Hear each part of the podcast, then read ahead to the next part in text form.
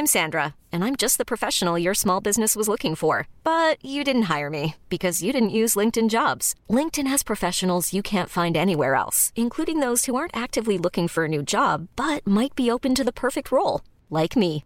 In a given month, over 70% of LinkedIn users don't visit other leading job sites. So if you're not looking on LinkedIn, you'll miss out on great candidates like Sandra. Start hiring professionals like a professional. Post your free job on linkedin.com/achieve today. Dance. Soca dance. Soca dance. Dance, dance. Moi, je l'ai un peu techno, t'as dance, dance? C'est mon côté Soca dance, dance. C'est mon côté David Guetta. Qui chantait Soca Dance? Quelqu'un de décédé. Des gens, ouais. De Soca décédé. Soca Dead, du coup.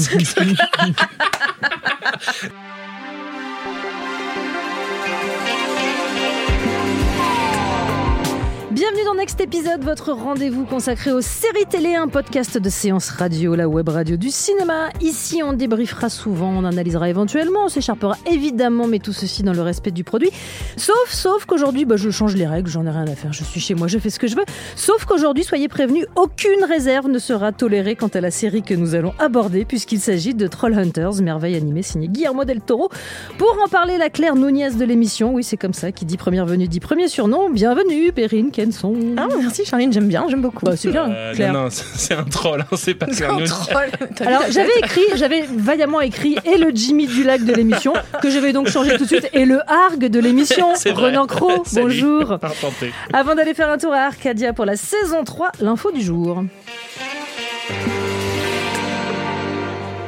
Et je prends mon élan pour annoncer le casting suivant. Regina King, Don Johnson, Louis Gossett Jr. au casting de The Watchmen, la série pilotée par Damon Lindelof d'après l'œuvre colossale d'Alan Moore et sans doute sans son aval, hein, parce qu'il n'y a pas de raison non plus.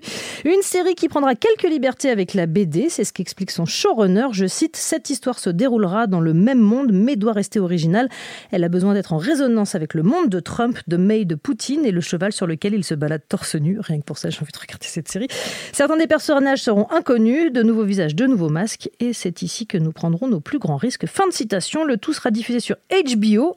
Avec votre attention, oui ou non Oh, euh, Oui, si, pour, Oh, bah, pour c'est un- comparer, pour comparer avec c'est Zack Snyder. hein. C'est un Oui, oui mais parce que Zack Snyder avait déjà fait un peu de mal euh, au Beaucoup, livre, alors beaucoup, euh, beaucoup. beaucoup, beaucoup, beaucoup, beaucoup, Ouais. ouais. bah, ouais. Je suis pas sûre. euh. Le problème de Damon Lindelof, c'est qu'il va faire la série, il va s'en prendre plein la gueule, après il va s'excuser. Oui, enfin, puis il va ça- tuer tout le monde. Il a pas compris avec Lost quand, quand il s'en était pris plein la gueule et qu'il faut. Alors, je- euh, tu- tu t'es quand même au courant qu'il y a une réserve C'est ici. que tu n'aimes pas Lost, tu n'as pas le droit d'en parler en fait. C'est le Mm, même mm, principe que pas d'utérus, pas d'avis. Tu n'aimes pas Lost, tu n'en parles pas. D'accord. D'accord Bah donc je très hâte de voir euh, Watchmen de. C'est pas très Pour compliqué. quelle intégrité Avec Charline, tu sais, moi je marche au pas. hein. Allez hop à la chasse.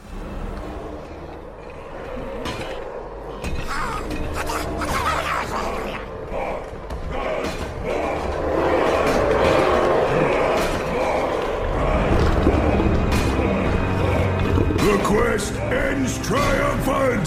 See here the instrument of our ascension, the staff of Avalon.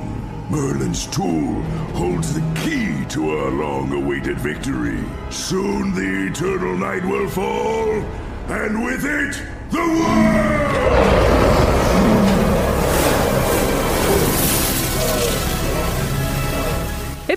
L'enfer. Ah bah oui, avec une voix comme ça pour désannoncer. C'est hyper cool de passer un son de Perrine à la fin de sa semaine qui sort de sa semaine de boulot, c'est hyper cool. Alors, si tu, toi, depuis que je sais que tu fais la soca dance, Ah, tu n'as plus le droit. Soca Donc dance. oui, Allez, c'est l'enfer. Gunmar a non seulement désormais une armée conséquente, mais là, en plus, il a réussi à trouver Morgana. hein, la galère est complètement là.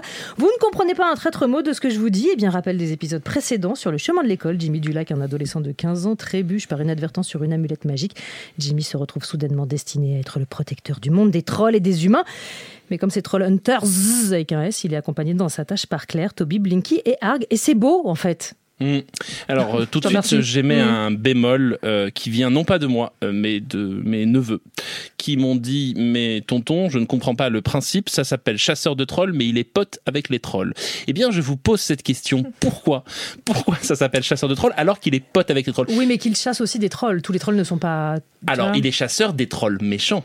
Bah Donc oui. ça devrait s'appeler chasseur de trolls méchants. Et ça ferait un très bon titre et les gens regarderaient. Oui, mais en même temps, il y a des trolls gentils qui se retrouvent à devenir méchants. Donc en fait, tout est dans la nuance en permanence. Tu peux pas faire des méchants et des gentils en permanence. Tu expliqueras ça à tes Vous m'avez bien répondu à la question, merci. Le monde n'est pas tout blanc ou tout noir. C'est une nuance de gris. C'est une nuance de gris. Bah, sinon, c'est un chef-d'œuvre, c'est génial, on se roule dedans. Enfin, c'est moi, c'est un peu la seule série.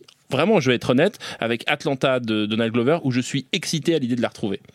Alors ça paraît un peu étrange parce que c'est une série pour enfants, mais je suis excité à l'idée de retrouver. pas que pour Ça dépend enfants. comment tu le dis. Ouais, mais c'est ça. Mais il y a un truc dans Trollhunter, Il aime les trolls.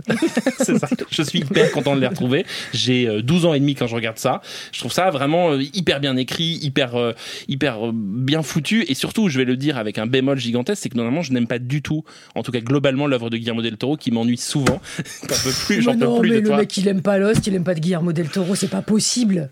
Ben, j'ai un peu de réserve sur son cinéma et là je n'ai aucune réserve. Je trouve que c'est ce qu'il a fait de mieux, de mieux écrit, de mieux travaillé. Les personnages sont tous formidables, c'est attachant. Et surtout, je trouve qu'il y a une écriture qui est vraiment une écriture extrêmement profonde. C'est-à-dire que au départ, on, commence la série. euh, Pour ceux qui n'ont pas commencé, on se dit ouais bon allez une connerie, des trolls, des amulettes et tout ça. C'est un peu la caverne de la Rose d'Or. Et en fait non, tout d'un coup, on rentre dans un truc extrêmement bien écrit, très nuancé sur ce qu'est aussi l'adolescence, le passage à l'âge adulte, l'appartenance à une communauté. C'est vraiment, je trouve que c'est vraiment magique comme série. Mais je peux me- que me placer en, en plus un. euh, je, suis- je suis désolée si j'arrive, mais moi, euh, Guillermo del Toro, c'est pas. c'est pas. Coupez-moi les micros, on arrête tout de cette émission. Mais c'est vrai que je suis pas une, une- particulièrement touchée par l'œuvre de Del Toro, euh, que je pense être un très grand cinéphile, un très grand, euh, voilà, quelqu'un qui parle très bien de cinéma, mais je suis pas sûre d'aimer son cinéma. Et là, je trouve qu'avec l'écran euh, Trollhunters, il a cette possibilité de pouvoir étendre tout à fait une histoire là où il est peut-être un peu contraint dans, dans un format film de deux heures, par exemple, il est un petit, peut-être un petit peu, voilà, Là, il a le temps sur euh, bah, maintenant trois saisons euh, d'avoir pu créer des personnages, créer des situations. Le, le- le- visuellement, le- la série n'est pas euh, ultra spectaculaire. C'est DreamWorks, ça, ça ressemble à un DreamWorks. Moi, je trouve pas ça terriblement sublime, sauf la partie marché des trolls, qui est par le coup très Ouais. détaillée, très très bien faite, et notamment faite par une société française, sachez-le. Mais euh, la petite info la en plus qui fait plaisir. mais euh, non, voilà, en soi, je trouve que ça, et, justement le fait que ça soit des, des lignes assez, assez pures, assez, assez légères, pas très détaillées, fait qu'on s'intéresse beaucoup plus à l'intériorité des personnages. Et on a des personnages très très forts, très très bien écrits, très très intéressants, et une série qui, certes, de base, on a l'impression que c'est pour les enfants, mais je trouve qu'à aucun moment ça prend les enfants pour des idiots. Ça a pas peur de, de, de, de, de créer du drama, de vraiment de, de- de- du vrai drame comme, euh, Et comme de la peur et de créer de la et de la peur. Et puis vraiment cette sensation de, de qu'on tue la mère de Bambi toutes les 4 secondes en fait. Et Là, moi, avec du, du drama, alors euh, au-delà de l'intrigue des trocs, du drama de proximité aussi. C'est-à-dire que le, le petit héros vit euh, seul avec sa mère, euh, le père a disparu de la circulation, enfin il se retrouve dans un rôle de protecteur en même temps. Je trouve que c'est une série qui part extrêmement bien de la famille. Oui, exactement. Et surtout de la famille qu'on se crée Oui. aussi, comme toutes les, les grands films pour Comme Fast enfants. and Furious quoi. Sur une aussi, comme tous les grands mon enchaînement est complètement foutu maintenant. Et bah, comme tous les grands films pour enfants, Fast and Furious, effectivement, c'est la famille qu'on se crée et qu'on finit par. euh, Il y a aussi un, un- un principe euh, d'apprivoiser, c'est-à-dire ce qui est assez beau et qui est un peu un principe enfantin, qui est les créatures qui vivent euh, la nuit et qu'on, dont on a peur et qu'on finit par. C'est un peu E.T., c'est un peu tout ça qu'on apprivoise. Mais ce qui est intéressant, c'est que le, le- le fait d'apprivoiser ces personnages-là, ça court tout le long des saisons. C'est-à-dire qu'on n'a jamais l'impression que ça y est, c'est acté, c'est ac- c'est acquis. Le, le, le, le leitmotiv de la série, c'est que euh, Jimmy Dulek doit s'entraîner, il doit apprendre, il doit continuer à apprendre. Parce que précisons qu'il n'est pas d'une force herculéenne, Non. ce qui est normalement le cas des chasseurs de trolls. C'est Mm. un petit gamin plutôt frêle. euh, Enfin Et c'est voilà, le premier humain Oui. à se retrouver dans cette position-là, encore une fois. Ce qui d'ailleurs me repose la question comment des trolls peuvent tuer des trolls? Enfin bon, il y a des choses un peu compliquées dans cette histoire. Comment le chasseur de trolls qui était troll euh, tuait les, les- les personnes de son espèce, même si elles étaient méchantes. C'est pas très clair, hein, pardon. Et comment les humains tuent des autres humains Enfin, on peut rentrer dans des trucs très Ben très voilà, dramatiques. eh ben, Ça euh, s'appelle la vie, Renan tout simplement. Autant pour moi, Un- autant pour le, moi. le troll est un troll pour, pour le troll. Enfin, je sais pas. Le troll est un Et troll. life is a bitch and then you die. Je crois que c'est ça on le a fait un bel enchaînement. Allez-y, continuez, je vous en supplie. merci. Euh, je voilà, donc il, il s'entraîne en permanence et, et le, le- vraiment le, le leitmotiv de la série, c'est ça, c'est qu'il faut apprendre. Et la belle idée, c'est qu'on n'apprend pas tout seul, on apprend grâce aux autres. Ça paraît un peu neuneux, ça paraît un peu Céline Dion comme ça, mais en fait, c'est vraiment très bien raconté. C'est-à-dire, c'est bien Trollhunters avec un S et pas Trollhunters, c'est-à-dire comment ce personnage va déjouer justement les règles du héros et devenir des héros, avec notamment son meilleur pote qui au départ est un peu un personnage relou, c'est-à-dire c'est Moi, je le. l'adore. Mais oui, il est génial. Mais au départ, on se dit, ok, ouais, on a encore se taper euh, le personnage avec un peu d'embonpoint, un peu, un peu un peu machin. qui vit avec sa Mais, grand-mère, voilà. qui, est, qui est un peu le souffre-douleur de l'école, qui est. euh, Et en fait, en quelques épisodes, il renverse hilarant. le truc. Il est hilarant, il est, il est, il est drôle, il est. et il fait équipe avec un troll. C'est fait- là aussi ouais. que Et puis surtout, le- c'est un personnage qui, est, qui a de la profondeur. Et pareil, donc Claire Nunez, qui est donc le- au départ le love interest euh, de la série, devient en fait un vrai personnage actant. Et c'est ça qui est très fort. On, on a l'impression qu'ils ont appris toutes les leçons du progressisme dans l'écriture sans en faire des tartines. C'est-à-dire qu'on a, ils n'ont pas besoin de nous dire, eh, t'as vu mon personnage féminin, il est féministe. Non, on comprend par sa place dans le récit l'importance que ça a d'un vrai personnage féminin. Mais il y a quelque chose qui m'a fait penser un petit peu dans, le- dans le déroulé de la série, à- à- légèrement à Harry Potter, mais c'est assez évident puisqu'on a cette espèce de trio euh, principal. Alors après, d'autres personnages se rajoutent qui sont très très bien écrits. Moi, je me souviens dans la saison 2, il y a un personnage de, de, de, de bully, là, de. de, de, Bah, de- le, le Joe, le, enfin, le, le, le- le mec le qui- blond. le, Le mec, blond, qu'on- voilà, le le- mec qu'on imagine faire du, du foot, euh, Ouais, du foot Américain. américain, voilà, qui, qui- et qui en fait finalement a une, une profondeur lui aussi, et ils arrivent à faire ça, et qui fait équipe avec le petit nerdy euh, de Mhm. la bande. Et ça, ça marche plutôt bien. Ils font des paires comme ça qui sont assez amusantes. Mais on a ce trio de base comme ça, Toby, euh, Claire et, euh, et Jim, qui euh, fonctionne très bien parce que comme tu disais, ça déconstruit le héros solitaire, le héros euh, sur son cheval blanc seul qui va affronter le mal, et qui en fait te dit non non c'est c'est un travail d'équipe avant toute chose. Les, les- les héros, ils ont plusieurs formes, ils ont plusieurs visages, et c'est l'équipe qui compte. C'est ensemble qu'on progresse, c'est ensemble qu'on marche. Et d'ailleurs, il y, a- il y a vraiment tout un truc très chouette qu'on entend rarement dans les films pour enfants ou même dans les films tout court, c'est l'idée que le sacrifice est stupide. C'est-à-dire qu'en permanence, quand les personnages veulent se sacrifier, on, on leur dit mais, mais Non, faut- il n'y va pas tout seul. mais t'es relou. Enfin, tu vois, pourquoi tu veux absolument te sacrifier? Pourquoi? Et d'ailleurs, sans trop en révéler, quand l'un des personnages va se sacrifier, en fait, ça ne va rien apporter de bien. C'est-à-dire qu'ils vont devoir, ça va réenclencher l'intrigue dans autre chose. C'est-à-dire qu'il y a vraiment toujours quelque chose de positif dans le même le drama, ce qui est quand même assez rare et assez chouette pour euh, le noter dans, les- dans la fiction pour enfants. Je peux dire que j'ai pleuré devant Trollhunters Ah Je oui. peux dire que j'ai pleuré parce que j'ai Ah bon, pleuré moi aussi. moi aussi, On est d'accord. Ça, ça amène, ça amène. euh, Moi, je me suis caché les yeux aussi. J'ai eu un peu peur. Il y a, un, il y a un méchant avec des, une méchante avec des, des lames de, Ah, la, la changeling, là. des, des- peut-être des, des- des- une faucille et un marteau, quoi. Quasiment, on est dans Red is Dead. communiste, c'est une communiste, une communiste très méchante qui vient et qui, qui est vraiment assez violente et assez vénère et je me, ça m'a surpris, je me suis caché les yeux. Voilà. Bon. Non, moi j'ai plus pleuré que eu peur quand même. Faut pas. Chacun sa sensibilité. Non, mais ce qui est euh, très intéressant, c'est qu'effectivement, il y a ce plusieurs niveaux de, de, de- de compréhension et que, euh, je, confession de mauvaise mère, c'est la première fois que j'ai binge-watché une série avec ma fille. Mais c'est ce que j'allais dire, parce que moi j'ai découvert le sens du mot binge, je le connaissais évidemment euh, comme tout le monde, hein. j'ai j'ai- j'ai- j'ai un peu de culture, un petit peu de vocabulaire, enfin j'espère, du moins j'essaye. C'est bilingue Mais, euh, bilingue, bilingue, exactement. Enfin, je connais ça pour l'alcool, mais je connaissais pas ça pour les séries vraiment. Et donc, d'un seul coup, euh, je, je- j'ai, c'est trop Hunters que j'ai découvert ce truc-là. Parce que quand j'ai démarré la saison 1, je ne m'attendais pas à plonger comme ça, comme une folle. Tu veux dire qu'elle t'a été conseillée par quelqu'un de formidable? Non, pas du tout. J'avais démarré euh, avant, avant vous, je crois. Et donc, mais je me suis fait les, les, les 26 épisodes d'affilée. J'ai fait 9 heures de Trollhunters. 9 heures de Trollhunters. Voilà. Et à la fin, j'étais au bout de ma vie, en Donc, soyons bien clairs. auditeurs sont au courant que ta vie est triste. Oui. c'est non non, mais, mais je comprends, c'est hyper addictif Ah, mais en fait. ouf. Parce que l'intrigue est très prenante. euh, et- vraiment les, les, les cliffhangers de fin d'épisode, je me dis je vais pas me laisser avoir par un truc pour les pour les enfants. Non, non, et, non. et non non non. Et résultat, ben encore hier soir, je suis mais je peux pas arrêter maintenant, je peux pas. Ça, c'est vraiment très bien écrit. Les, les cliffhangers et surtout qu'ils sont pas trop putassiers. C'est-à-dire qu'on, un peu, il y a quand même deux, trois moments où tu fais, non, tu vas quand même pas t'arrêter là. Bon, il s'arrête là. Mais il y a vraiment une manière de, d'enclencher le récit. Et même parfois, il y a des structures de récit avec des flashbacks, des retours en arrière. On se dit, mais qu'est-ce qui, pourquoi on a, et tout d'un coup, c'est vraiment bien foutu, ça. Et aussi ce principe de série adulte, c'est-à-dire il y a une intrigue au long cours qui Mm. est extrêmement prenante et la série se permet sur certains épisodes de l'abandonner Ouais. pour faire un unitaire sur un autre thème en fait, sur la famille, sur euh, ce qui est quand même très étrange. Ouais, puis en fait, on, pourrait se dire bon super, donc ils chassent les trolls, il y a un méchant et qui va revenir. Et ben, on pourrait se dire bon ok, on- et en fait, ils tiennent là sur trois saisons un truc qui est vraiment mythologique, c'est-à-dire que plus on avance, plus on a envie de découvrir ce qui, ce qui se cache derrière les personnages, ce qui, ce qui se cache derrière le monde des trolls. C'est-à-dire que notamment, plus on découvre d'autres univers trolls, plus on a envie d'en découvrir. C'est quand même l'antithèse de Westworld. Oui, et puis avec ce truc très malin aussi, qui est euh, personnages qui sont à la base assignés à Mm. des rôles particuliers, ce qu'on disait le, le, le- le sportif, Le euh, sportif, voilà, le le nerd, voilà. le petit, et ben sont finalement pas ce qu'ils semblent Non. être pour la plupart. Et puis Il ils sont, a un- ils, ils sont quand même tous un peu badass. On oublie de le dire, mais quand même, ils ont tous des armes à Ils sont feu. tous hyper des armes à courageux, feu. surtout quand Des- même. des- Des, armes à feu. Des armes à feu. série, toi, en fait. Mais c'est pas, ça c'est pas GTA, c'est non, ils ont, ils ont tous des armes, des boucliers. Le, le- franchement, l'armure de, de Jim, elle est un peu cool, hein, quand il y a le Ouais. casque qui apparaît et tout. Le marteau, il est un peu dingo. Enfin, il y a un côté un peu peu jouissif au titre de jeu vidéo. Mais, mais est-ce que j'ai dit un jeu vidéo parce que on- vous disiez, enfin, je vous tutoie, je sais plus. Mais On en tout cas, on se tutoie. Ah, d'accord. Alors, globalement, tu me vois, hein, sinon c'est pas possible. Tu vas baisser d'un ton surtout. mais euh, non, non, non, mais voilà ce que tu disais sur le fait qu'on a envie de découvrir d'autres mondes. Ça, ça va dans cette idée du jeu vidéo parce que pareil, quand même de saison en saison, on a l'impression qu'on monte en, en méchant. À chaque fois, on tu découvre- montes en gamme. On monte en gamme de méchants et on découvre toujours un, un- un- le, le, le Bowser supplémentaire Mm. euh, qui arrive. Là, on a, on a, on a une, une méchante qui, qui, qui moi, je, je- je- elle arrive là et je, je trouve qu'elle a l'air. euh, C'est Angelica Houston qui la, qui la double. double. Ça Et, aussi, c'est un euh, peu cool. ah, mais hein. ça, parce que ça, c'est un truc qu'on peut mentionner. C'est un truc génial dans la série. Si on le regarde en, en VO, parce que bon, c'est vrai qu'après pour les plus petits, c'est sûr qu'en VF c'est c'est plus simple. Mais la VO, elle a des, des doubleurs, enfin des, des- un casting de voix quand même un tantinet euh, hallucinant et le très regretté évidemment euh, Anthony Elfin quoi pour euh, Et Ron Perlman. et on ne- oui, qui n'est pas regretté parce qu'il est De toute façon- il va Non. bien mais Arg- Arg- je crois. enfin, on, on va perso préféré Arg.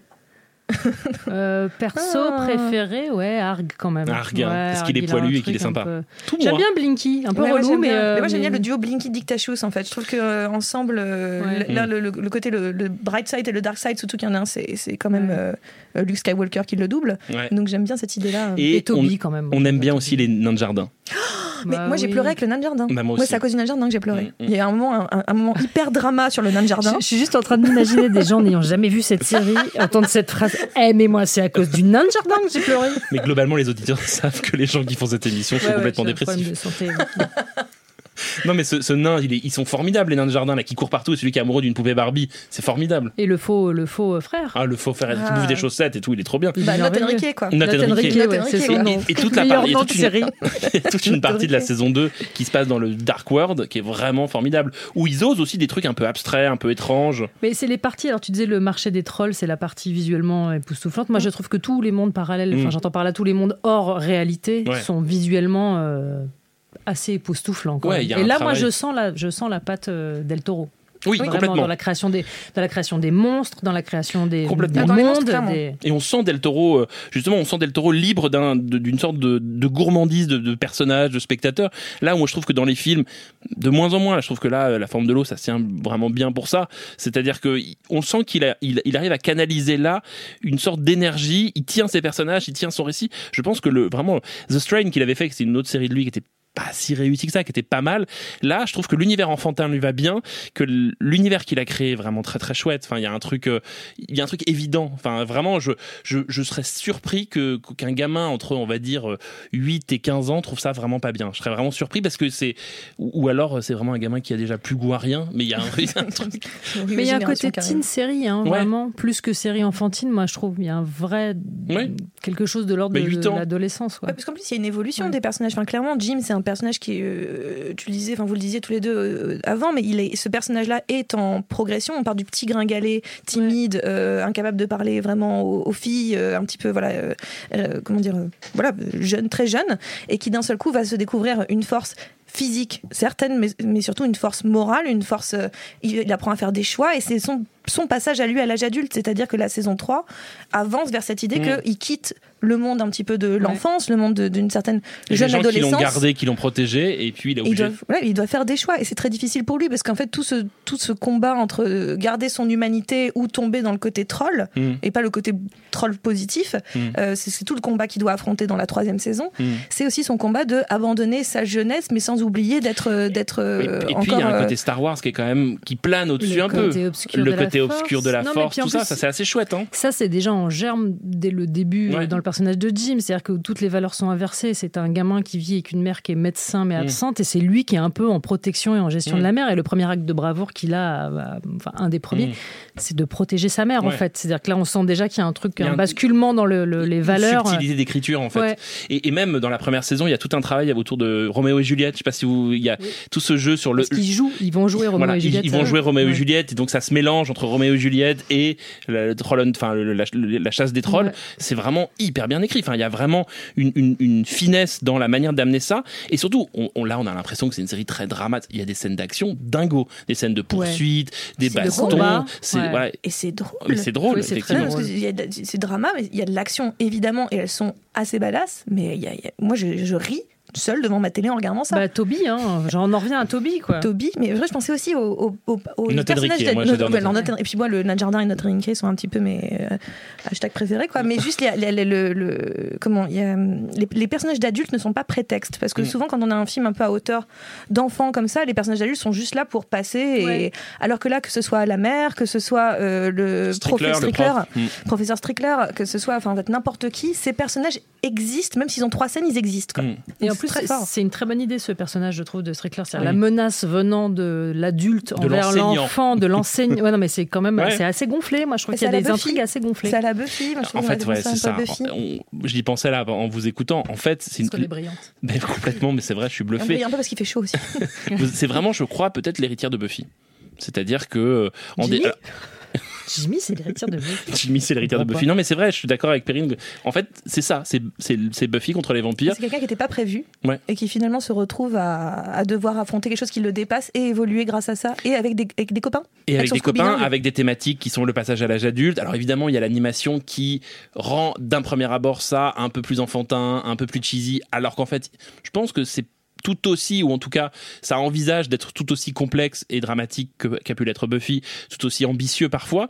Ça reste quand même dans le cadre de la série au départ d'animation. Mm. C'est plutôt pour un public de jeunes on va dire, mais je pense que la série va gagner, puisqu'elle a l'air de vouloir se continuer, à, comme un peu Harry Potter, à évoluer avec l'âge de ses personnages. C'est-à-dire de plus en plus flippant. De plus en plus flippant et de plus en plus raide. Et du coup, en parlant de Buffy, vous, vous êtes tous les deux grillés une, re- une reco possible? Parce que je vais vous en demander une, évidemment. Et ben moi je l'avais préparé. Eh ben. Euh, Adventure Time élève. qui est disponible sur euh, Netflix, qui est pareil une série d'animation. Alors là on quitte un peu l'univers euh, extrêmement bien écrit, très précis euh, de Trollhunter. Là c'est n'importe quoi. C'est, ça se passe au pays des, des gâteaux, il y a un chien qui parle, il y a un gamin avec une cagoule, il y a la fée des chewing-gums. C'est co- Camoulox C'est complètement ça. C'est, j'ai vraiment, c'est une espèce de shoot. Vous voyez, c'est, c'est, vous savez, dans, dans Les Trois Frères, ils prennent un acide où le mec fait Mickey, tout ça, Ah Mickey. oui. Ils prennent du Walt Disney. Et Fred du Walt Disney. Ben moi, j'ai l'impression que quand je regarde Tu viens de citer les inconnus dans cette émission. Ben. Tu n'aimes pas Lost. tu cartonnes Guillermo del Toro et tu cites les inconnus. Je pense que c'est t'es- un ta place est menacée. hein. Et donc il y a un truc vraiment très chouette, c'est une sorte de, de, ouais, de Walt Disney dingo et un peu débile, il y a un chien qui parle, il y a, on fait des concours de sauts sur des marshmallows, c'est vraiment très rigolo à regarder, le, premier épisode c'est une attaque de zombies parce que la fée a voulu euh, ra- ra- ranimer ses copains, euh, ses copains Tagada, c'est complètement débile, moi j'adore Adventure Time disponible sur Netflix.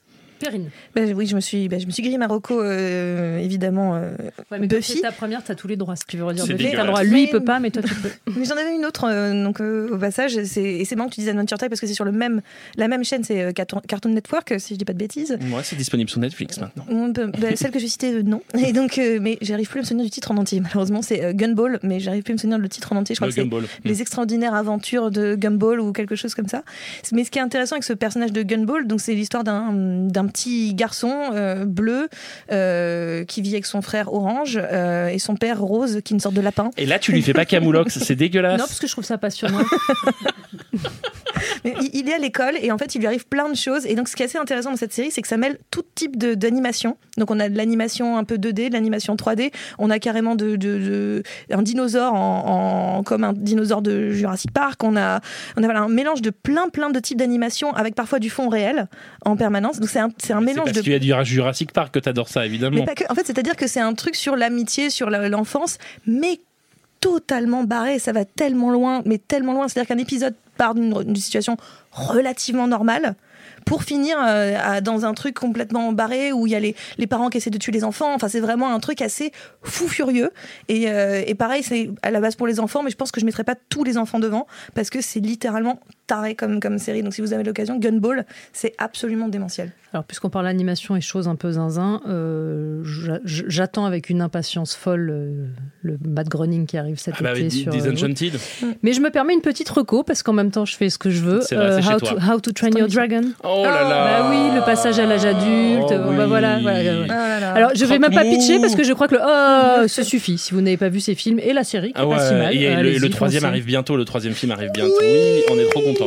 Là, j'ai pleuré Dragon 2, j'ai pleuré ma vie. J'ai plus- Pleuré ma vie, ma vie était là, elle pleurait. Je pleurais, pleurais, pleurais. Croque-mouille, il me regarde, je pleure. Ah, Enfin, c'est fini. Mais surtout, on veut un croque-mouche chez soi. ça. oui, on veut tous un croque-mou. C'est un, peu un petit chat. Anne Hidalgo, si tu nous. Non, ça marchera pas, laissez tomber. On va s'arrêter ici. Perrine Kenson, merci beaucoup. Revenez quand vous voulez. Euh, Renan Cro, bah, on va voir. hein.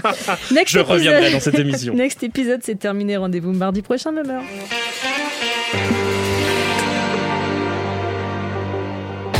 L'idée est là, mais la cohérence n'est pas là du tout. Quoi. Fin de séance, le lundi à 19h. Bah, il a des très très bonnes intentions, puis tout s'écroule sous une dramaturgie vraiment hyper poussive. Retrouvez Thomas Camacho et Pierre Delors. C'était quand même le grand écart entre euh, Source Code et Warcraft. On s'était d'ailleurs posé la question euh, pourquoi Warcraft? Et sur toutes les applications podcast. when it comes to your finances, you think you've done it all. You've saved, you've researched, and you've invested all that you can. Now it's time to take those investments to the next level by using the brand behind every great investor, Yahoo Finance. As America's number one finance destination, Yahoo Finance has everything you need, whether you're a seasoned trader or just dipping your toes into the market. Join the millions of investors who trust Yahoo Finance to guide them on their financial journey. For comprehensive financial news and analysis, visit yahoofinance.com, the number one financial destination, yahoofinance.com.